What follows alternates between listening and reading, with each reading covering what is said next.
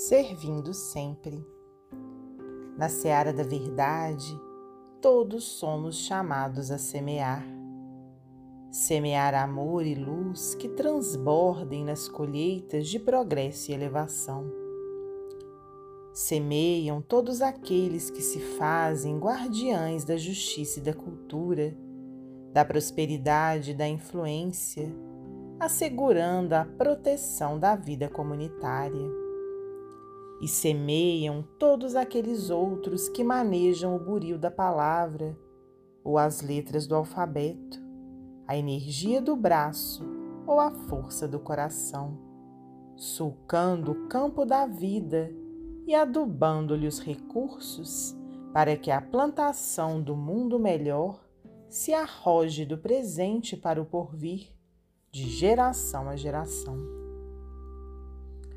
onde o Senhor te colocou, nunca te esqueças de que a fidelidade aos teus próprios encargos é a limpidez de tua fé e a razão de tua própria vida. O servidor se qualifica no préstimo da ação que executa.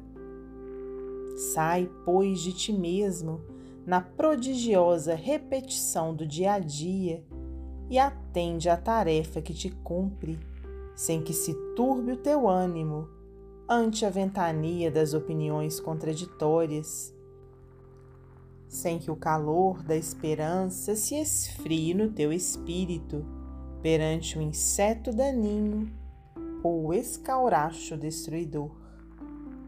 Age e segue.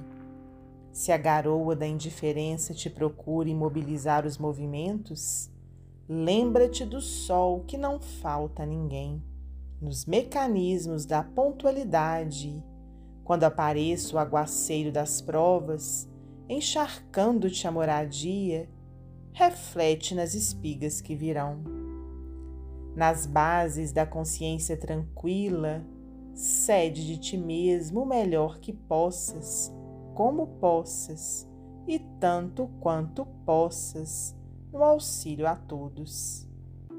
Em verdade, tempo altera todas as construções exteriores da vida, mas conserva intocável, com dividendos crescentes e incessantes, todo e qualquer investimento de amor.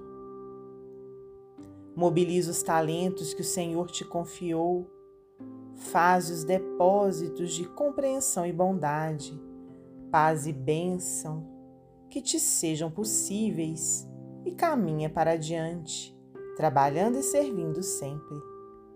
Sobretudo, nunca te creias incapaz, nem te afirmes inútil. Um dia, certo pequeno feixe de materiais considerados inferiores aceitou as disciplinas de exigente artesão que lhe cortou as arestas, imprimindo-lhe nova forma. E, desde então, o mundo conhece a tomada que, se sujeitando aos preceitos da usina, se converte em mensageira de luz. Emmanuel, psicografia de Francisco Cândido Xavier, do livro Amanhece.